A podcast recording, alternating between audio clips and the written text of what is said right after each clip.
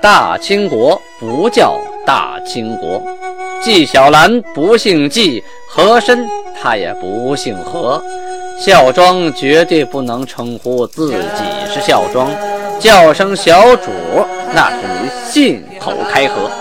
摆手绢的那都是妓女，绝对不是格格。要想了解真正的清朝历史，请听由俊贝勒播讲的《清通鉴》。听众朋友们，大家好。上次讲到天聪九年啊，鲍承先向苏勒汗，就是皇太极进谏，讲到他呀，不要滥用名气，那样的话，小人得志啊，君子伤心。韩呢，看他说了半天，咂摸咂摸滋味没搭理他。这个人继续说：“韩。”若以远方尚未归附之人为念，则请送诸吏部分别大小赐给札父啊。其后尚能为国立功，则再给以敕书。臣之所言，皆古帝王豢养臣子之道也啊。什么意思？他说了，如果韩呢，您还惦记着这些归附来的汉人啊，那就让吏部给他们。札赋，哎，吏部给的不能叫敕书，叫札赋啊。等以后他们为国立了大功，再给他们敕书嘛，对吧？他们为了敕书也会拼命的，对不对？呃，臣说的都是古代帝王啊豢养臣子的道理，就他们治国，他们怎么治臣啊？他们治臣的方术就是这样的。臣之所知，未敢隐晦，今此奏闻。启函见何实行？意思是说，臣知道的这些呀，竹筒倒豆的呀，一个不剩啊，全跟您说了。向您奏完了之后，至于怎么实行，还得请函您指示啊。函呢，看完这个奏章啊，啊，从下边说呀，此言差矣。呀，他不同意啊，你白说了，说了半天。今辽东名人每每逃遁。为元帅，率部众渡海远道来归，其功肥小，五言既出，岂可备之？他说了，说现在我们在国境里的辽东人，他天天往外边逃，可是元帅孔有德呢，带着他手底下几万人远道啊，坐船来投靠我们，这功劳还小吗？我当初说过，你来了我就封官，这一言既出，啊，岂可反悔呀？他说：“呃，皇太极也引经据典了。他说，苏巴西塔书云，这个苏巴西塔呀是个人名啊，是个写书的人。但是，具体怎么我没查到他这个人是谁啊？但是这个谁知道谁可以留言。这满文名字写的是苏巴西塔啊，苏巴西塔伊比特这个苏巴西塔的书里面说了：人信虽阵敌亦归，人无信纵朋友亦叛。”是说这书中写，人要讲究信用啊，就算是对面的敌人，将来也能跟你和好，成为一家。人要是不讲信用，就算是你朋友，将来也会背叛你的啊，因为你不讲信用嘛。啊，至孔子又云，他说又引用孔子的话说了，你看这个孔子的书啊，这翻译成满文之后啊，这个皇太极啊就读了很多的啊中原的经典。自信则人不疑，自疑则人。不信呐，意思是说，我自己呀讲究信用，别人不会怀疑；我自己不讲信用，那别人自然不会信你呀。啊，鲍承先等等啊，皆系战阵死拼败走被擒之源。哎，就说这个这个鲍承先呢，向上奏报的这个人，他是怎么来的？在战阵上啊，跟我们死拼，没打过，好逃跑了。逃跑了，又被我们逮回来了，逮回来了啊！投降我们了，这样我们还入了功臣之列，给赐恩养之，就给了敕书，恩养起来了啊！原来这个鲍成先你自己是有敕书的啊，你也没什么功劳，只不过没打过我们，都被我们逃跑时候被我们给逮回来了。此辈归我何功之有啊？就是这样的人啊！你归了我们金国，你有什么功劳啊？你不也有吃书吗？至彼远道而来归之远，岂可谓其无功而弃之耶？是吧？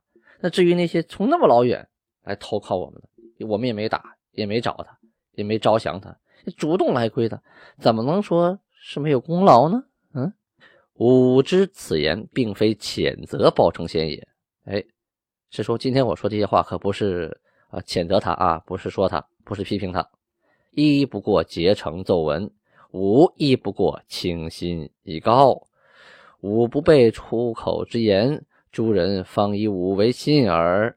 这句话说的是非常有道理啊。他说什么呢？鲍成先呢，不过是结成奏文，他在晋中啊，他有什么说什么，他就这么想的，他这么说，这对，没有错。我呢，我作为一国之寒，我怎么想的，我也怎么说，我也不藏着掖着啊。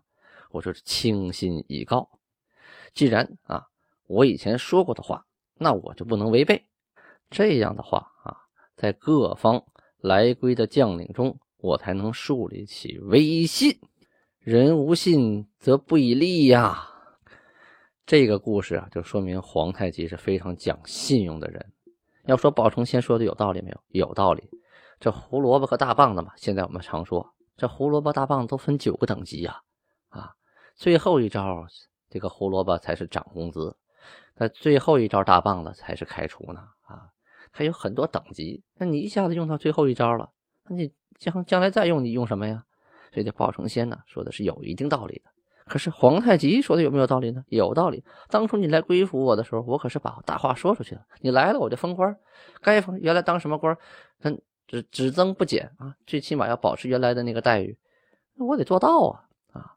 别。到时候来了以后，我改主意了啊！我不舍得了，后头重新的我给你降两级，以后再让你爬上来，这不行啊！这说话不算数，不是我皇太极的风格。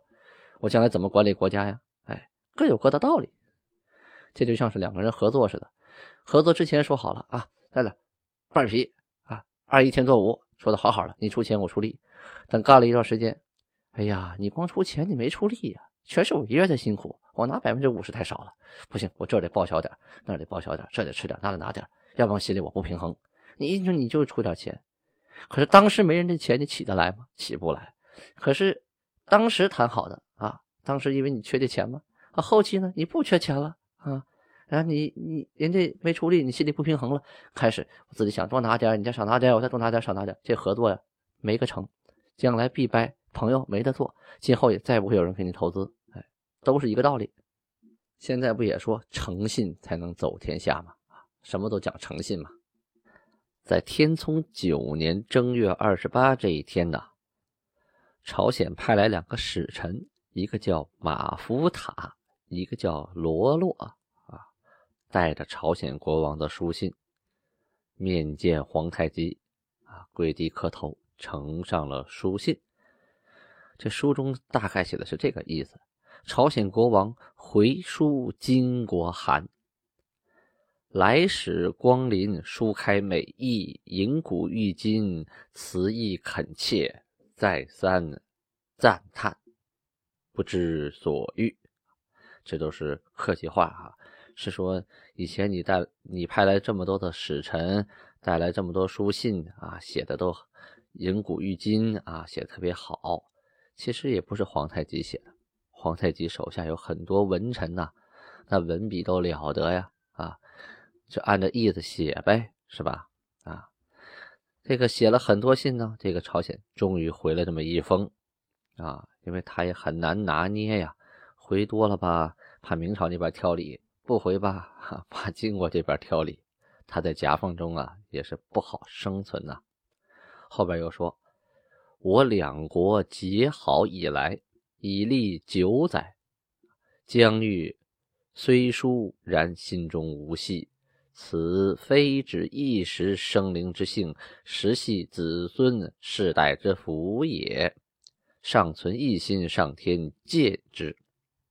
是说两个国家，我们已经和好九年了啊，被打了一次嘛啊，打了九年，就是天皇太极刚刚那个继位的时候，派人打了一家伙，这一下子就。老实了，嗯，就和好了。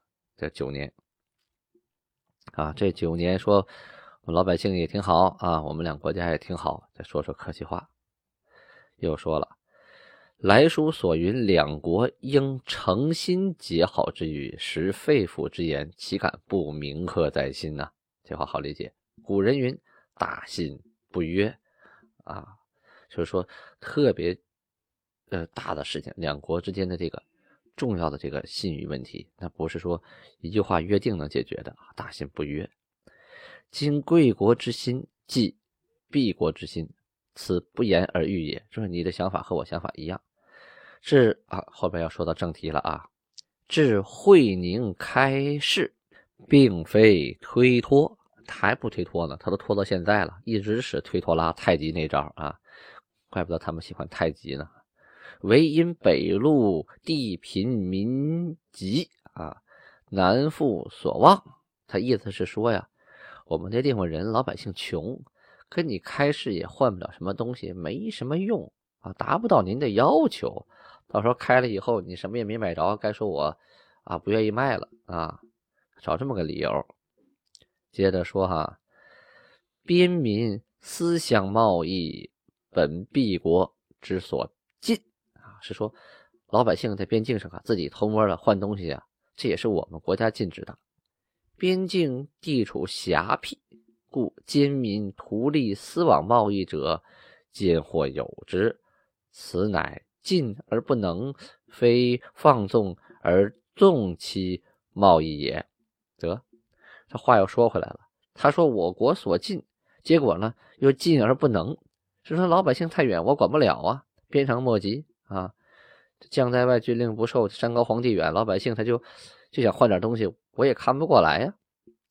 一经发觉，即予杀之，此贵国之所知也。是说我们以前发现过，也杀过，你们也该知道啊。为私相贸易者，不过百千有一；妻相贸易者，亦不过些小之物，两相情愿，故虽死而不避。哎，他又给说回来了，是说这一百一千个人里。才有那么一个啊，偷偷去贸易，而且都是些针头线脑小东西，两厢情愿的事吗？那我你们那边要没人愿意贸易，我们跟谁贸易去啊？所以呢，他们也不怕死。若为开市，乃官员主子从事，其不愿者，亦不可强驱而就之。是故民之遗害，既不可免也。哎，他又拐了弯了，说呀，要是开市啊。那得是当官的啊，有钱人，他们来办这个事情。如果他们不情愿呢，我这个强下命令也没有什么用啊。今来书为此而责之，恐贵国未及深思耳。你看，他说毛病推到这个金国这儿来了，是说你你们没有深深的考虑这些内部的问题啊，你就责怪我不开市。那是你们没有考虑到位。今闻贵国民人仍来我国购买农具，尚若停市，乃敝国偏爱我民而不念贵国之民，亦非是两国如一家之意也。你看，他说，现在你们老百姓啊，经常到我这来买农具呢，因为你们这边啊，冶铁业也不发达啊，农具也不多，不像我们这边到处都是，是吧？那你那个现在如果把这都停了，你这这是对大家都没有好处啊啊！为从前开市之时，边臣告称贵国差人所礼甚厚，故敝国小民一家不安啊。敝国北边距我京城甚远，故耳目多有不及。意思是说呀，我的边臣呢向我告发说，你们金国那些当差的人呐，吃那卡药特别的严重啊，把我们欺负的不行了，这买卖都没法做了啊。我们这个边界呀，离我们京城比较远啊，耳目也不是很多，等传到我们京城的话呀，也不是多么准确啊，不好确定。边臣之言，我国一时不知其详。贵国差人不远千里前来，贵国耳目不及，亦与敝国无异也。或成变作威等事，亦不可谓之全无。哎，话说过来了，这话说的是八面玲珑啊啊，谁也挑不出毛病来呀啊！他说了，你们金国的差人啊，吃拿卡要是我们边臣反映上来的。紧接着又说呢，我们边臣的话呀，我们也不能呃完全确定啊。但是你们的差人那那么远跑到边界来，你们是不是也无法确定啊？是不是跟我们也一样啊？啊，你们也管不过来吧？万一有那么几个啊，将在外，军令不受，在那欺负人、作威作福的，是不是也不能保证一个没有呢？你看呢？那谁能保证一个没有呢？是吧？但是一个不等于一片呢。不等于说这个不开市的原因是是金国吃拿卡要造成的呀啊，所以诚可免派远差，令两国人民如约贸易，互通有无。如是，则有相思之意，而无难之之弊，两国均得其利也。不知含义如何？不久春始将至，仅先致书，不能一一回复。啊，这段话什么意思呢？他提个建议。就说干脆吧，就让两国老百姓自己随便来得了。啊，你特意搞个官方的这个贸易啊，两队人马然后聚在一起开个大集，然后约好这日子换东西，何苦呢？下面谁愿意换啥换啥，咱们也不用管，对老百姓也有好处，是不是？哎，前后矛盾了，前面说还禁止呢，后边又提议随便了啊。紧接着他说，呃，等春天来了啊，我还会派使臣过去。那个这封书信呢，先捎过去。您以前来的那么多书信呢，我就不一一回复了，这统一回复一次。通篇看完这封信呢，就觉得朝鲜国王这个推脱拉使的是真好啊，打太极打的是真溜啊。说了半天跟没说一样，等于金国呀，一封信一封信催着他啊，能开市啊，通商贸易。这样的话呢，国家就可以派商队呀，把国库里东西拿去跟人换呢。什么兽皮呀、貂皮呀，就换农具啊、换武器呀。你这老百姓私下里换，国家啥也得不着啊，是吧？可是对方不开市啊，不公开的来，你拿一大堆的貂皮、兽皮，你个老百姓也换不回那些东西，你老百姓没那实力呀，所以不起作用啊。可是这个朝鲜明明知道啊，你金国缺这些东西，我就给你玩一个软的经济封锁啊，也不说不跟你通商。也不说跟你通商，哎，打太极。你看这封信写的，又让你挑不出什么什么毛病，感觉所有问题都在你啊，他全对。其实呢，就是这朝鲜国王啊，夹缝里求生存，他很难定夺。